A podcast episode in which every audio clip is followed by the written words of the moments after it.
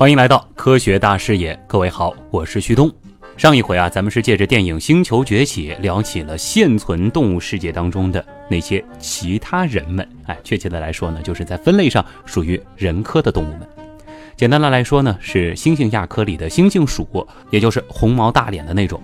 而到了离我们更近的人亚科，则有大猩猩、黑猩猩和人这三个属。当然，上一回呢是已经详细介绍了猩猩和大猩猩这两个属。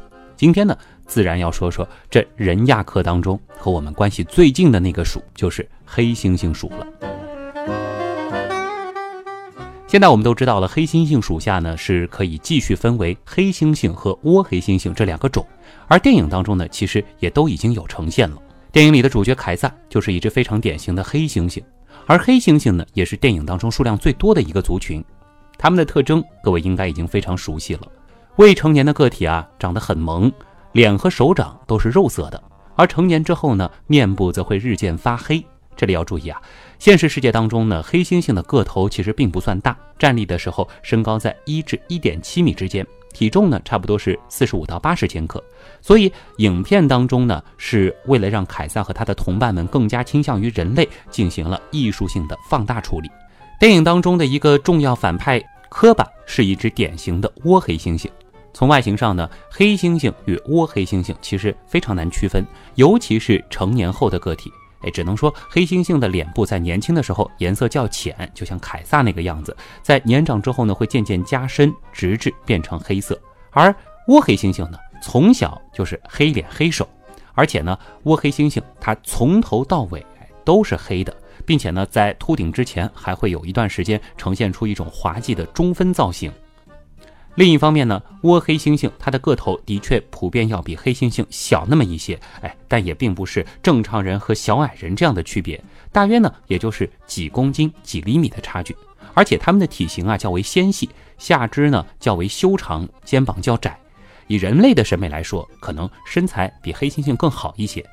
它们的耳朵也比较小，毛发呢较黑猩猩也更加柔顺一些。当然。无论是黑猩猩还是倭黑猩猩，哎，比起我们人类，要是论一对一肉搏的话，我们可能都还真不是对手。科学家对黑猩猩的力量研究非常的多，主要呢是通过观察黑猩猩搬重物的重量。目前最保守的研究认为啊，黑猩猩的力量是人类力量的一点五倍，也有研究认为它们可以达到强壮人类的三至五倍。MIT 的学者研究就认为，黑猩猩的肌肉纤维比人类长。影响爆发力大小的快抽搐纤维比人类多两倍，而影响耐力大小的慢抽搐肌肉纤维呢，则不如人类多。所以呢，人类更擅长的是需要耐力的长途迁徙。记得曾经在《原来是这样》当中也和大家聊过啊，我们人类啊算得上是动物界里的马拉松能手。而真正要比较黑猩猩属下的这两个物种的不同，哎，其实最有意思的部分呢，就是这两个物种的社群模式其实区别很大。我们先来详细说一说黑猩猩啊。记得在电影当中有这样一个情节，凯撒呢后来是有了自己的新娘，感情还非常的深厚，并且并未纳妾。哎，但事实上，现实中的黑猩猩社会啊，男女关系要比凯撒他那样的复杂的多。记得上次说过，红毛猩猩呢是单身主义者，而大猩猩则是典型的一夫多妻的后宫类型。而黑猩猩却过的是一种多夫多妻的父系社会模式，哎，怎么理解呢？也就是家族内的雌性个体在成年或者生育第一胎之后，就会离开族群，远嫁他方，而其他地方嫁过来的雌性黑猩猩呢，其实是嫁给了这个家族的所有雄性，和大家都那个啥。当然了，对于雄性黑猩猩来说，最性感的异性啊，倒是那种年纪大到可以当自己祖母的雌黑猩猩。这个是题外话了。忘了说一句啊，按照日本的黑猩猩研究大神松泽哲郎的说法，在黑猩猩的世界呢，其实是没有祖母这个说法的。如果硬要用咱们人类的方式去理解，那么一个母亲生的几个孩子，父亲呢，既有可能是孩子的同父异母的哥哥，也有可能是另一个孩子的叔叔甚至爷爷。事实上啊，母亲其实自己也搞不清楚孩子的父亲到底是家族当中的哪个成员。那么站在小孩的视角来看，虽然不知道。谁是父亲？但他其实拥有的是妈妈和爸爸们。如果黑猩猩会说话的话，那么父亲对于他们而言就是一个复数词了。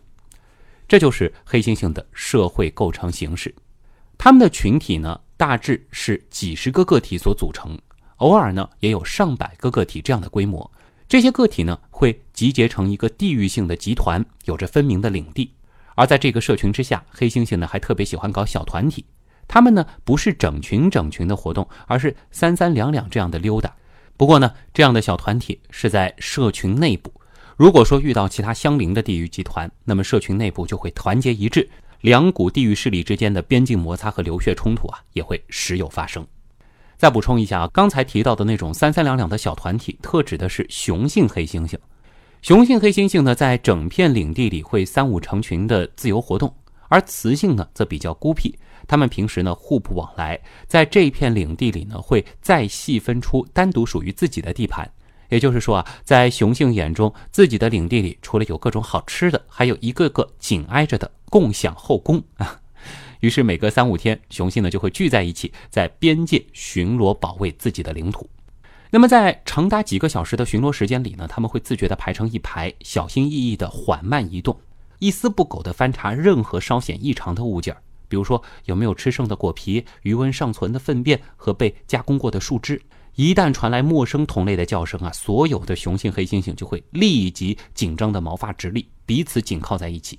哎，这些进入战斗状态的战士们呢，首先会从叫声大概辨别出陌生的同类有多少只。如果敌方比己方多，那就悄悄撤退；如果己方人数占优，特别是当对方只有一个个体落单的时候，他们就会毫不犹豫的大叫回应，径直扑过去，群起而攻之。接下来的这段呢，可能就有些血腥了，你可以选择性收听啊。如果说攻击的对象年纪比较小，下毒手的黑猩猩通常还会把尸体给吃掉；而无论年纪大小，只要受害者是雄性，睾丸都会首当其冲的被他们咬掉。哎，意思是什么呢？哪怕打不死你，也得让你断子绝孙。密歇根大学的一位人类学家 John Matani，他呢是研究黑猩猩的先驱之一。他和同事呢，利用十多年来在乌干达丛林里跟踪黑猩猩得来的数据证明，黑猩猩会通过战争造成敌对黑猩猩群体的伤亡，一方的势力会越来越弱，而另一方的领地呢，则会越来越大。这种发生在种族内的战争，也在黑猩猩的心理认知上打下了一种烙印，那就是黑猩猩啊，其实与生俱来的排外，在野外。黑猩猩社会内部的等级也非常的严格。美国著名的灵长类学家德瓦尔曾经就发现，低等级的雄性呢会头微低，手掌向上伸向高等级的个体，采取一种屈服式的问候行为来表达敬意。具体操作起来是这样的啊：地位低的黑猩猩往地位高的黑猩猩跟前靠近的时候呢，会低着头，弓着背，让自己的体型看起来更小，发出咕咕咕咕这样的声音。作为回应呢，地位较高的那位就会伸出手，轻轻触碰对方的头或者身体。所以呢，科学家通过观察他们的肢体语言，就能够确定他们彼此之间的地位高低了。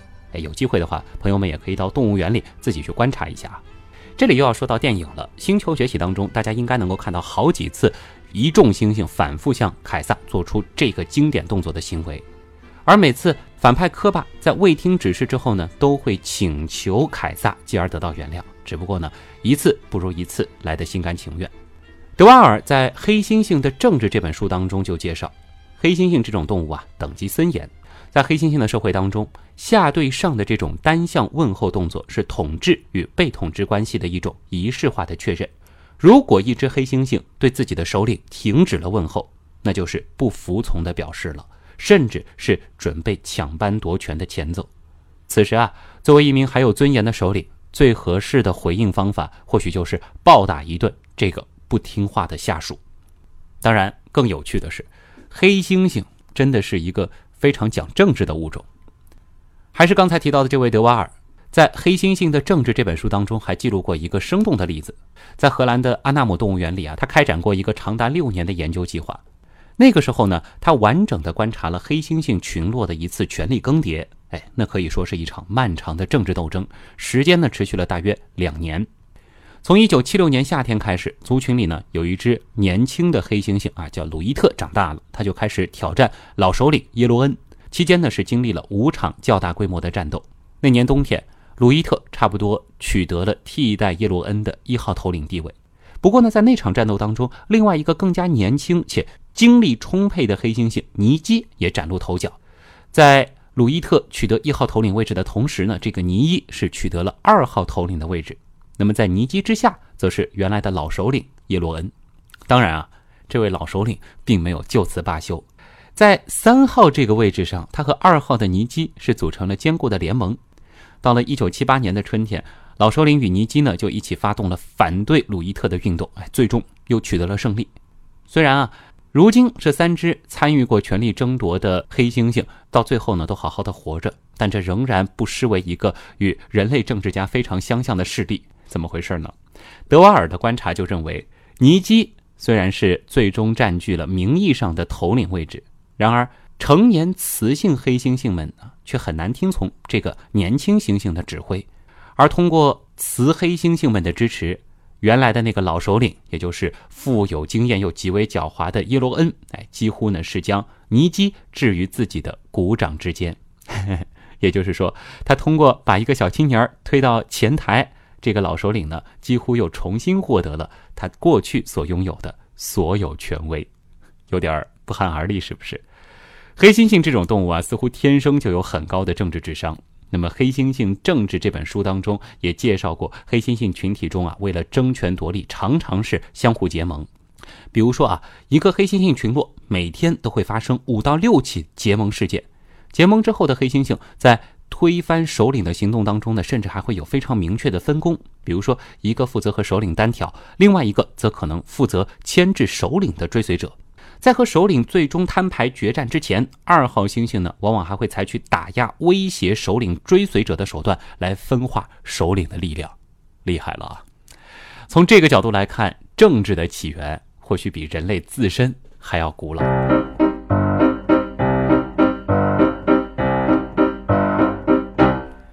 好了，咱不聊这些有些险恶的东西了，再来说说黑猩猩的亲子关系。从寿命上来看。野生黑猩猩在理想的情况下能够活到五十岁，雌性个体呢，基本上十岁左右开始生孩子，平均每五年生一个宝宝。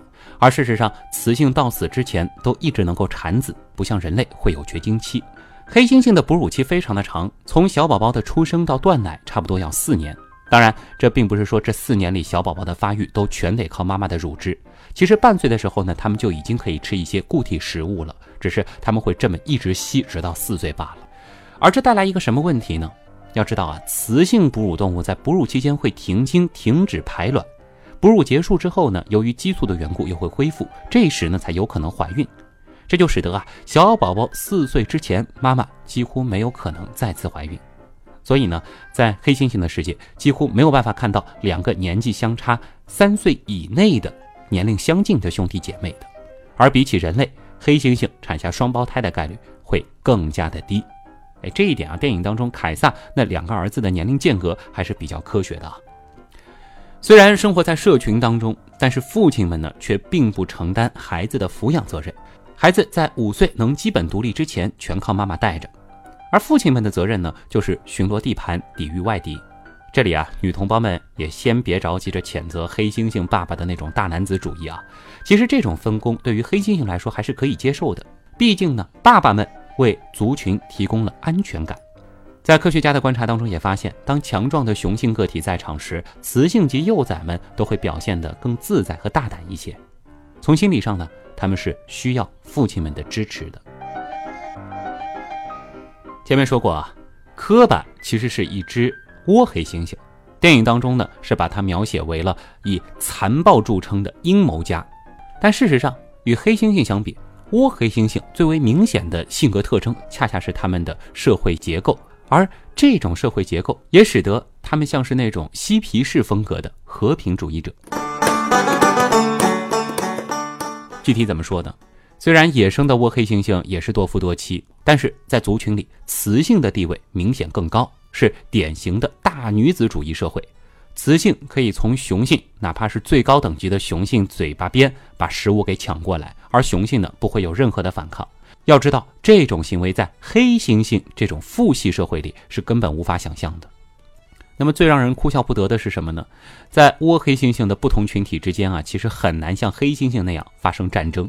研究者们发现啊，当两群倭黑猩猩相遇，雄性之间呢会很快产生对立的紧张情绪，但这个时候两群的雌性就会进入到对方的群体和对方的雄性交配。于是乎啊，这种紧张的情绪也就在爱的氛围当中逐渐的被缓解了。要注意啊，这并不是以繁殖为目的的交配，而是通过性行为的快感来缓解潜在的冲突导致的焦虑。一个研究者呢，曾经直接比较过黑猩猩和倭黑猩猩的竞争本能和暴力倾向。比如，当两只雄性黑猩猩同时看见一堆食物的时候，它们体内的雄性激素就瞬间激增，而皮质醇水平呢一点都没变。在同样的情况下啊，两只雄性倭黑猩猩，它们的反应却是截然相反的。皮质醇会激增，雄性激素水平则保持不变。那雄性激素和皮质醇都是干啥的呢？在你准备和别人打架的时候，雄性激素就会分泌；而在比如说像我明天就要交稿，但此刻依然对文案毫无头绪的时候，皮质醇呢就会随着焦虑的情绪而分泌了。简单的来说啊，面对竞争的时候，雄性黑猩猩的反应是何方贼子，拿命来。而雄性倭黑猩猩，他们想的是怎么办？怎么办？怎么办？那倭黑猩猩为什么会和黑猩猩有如此的不同呢？由于刚果河的地理隔离啊，这两个物种在演化路线上的分歧呢，差不多呢是一百万年。不过呢，这也足够产生一些基因上的改变了。其中一个生理差异就是，即使处在经期无法怀孕的时候，雌性倭黑猩猩也会发情，并且和雄性交配。再想一想。相比黑猩猩社会那相当有限的交配窗口，想爱就爱，雄性间对于雌性交配权的竞争也就越来越少了。而接下来呢，雌性步入他们社会的核心，似乎也就变得顺理成章了吧。当然啊，最近也有一些研究表明，倭黑猩猩呢，也不是如一些人所想象的那样，是一种非常温柔的性瘾患者。虽然观察的确发现，他们这种不以生育为目的的交配几乎还没有性别和年龄差异的限制，但是在观察当中，研究人员也多次发现，对于他们来说，爱啊也并不能解决所有的问题。比如说，在族群内部，他们的大女子主义倾向真的就挺严重的。比如说，某只地位较高的雌性，甚至是一群雌性，会联合起来暴打一只不听话的雄性成员。甚至还被观察到有雄性个体被雌性咬去了其生殖器的前端，这种家庭暴力有的时候甚至会导致一些弱小雄性的死亡，更有记录甚至证实一些雌性还会谋杀其他雌性的幼崽。哎，虽然现实听上去让人有些失望，但这毕竟才是抛开了我们一厢情愿的真实的自然嘛。好了。今天呢，主要是和大家聊了聊这两个物种的区别，以及黑猩猩社会内部那种剪不断理还乱的家庭关系，包括暗潮汹涌的政治斗争。其实啊，作为和我们最为接近的物种，通过对于黑猩猩的研究，我们可以很大程度上的去了解我们的过去，以及为何我们最终可以成为我们。而下一期呢，我们就想和大家来说说这部分的内容。预告一下，题目就是星星。真的有可能崛起吗？这一期的分享就是这样。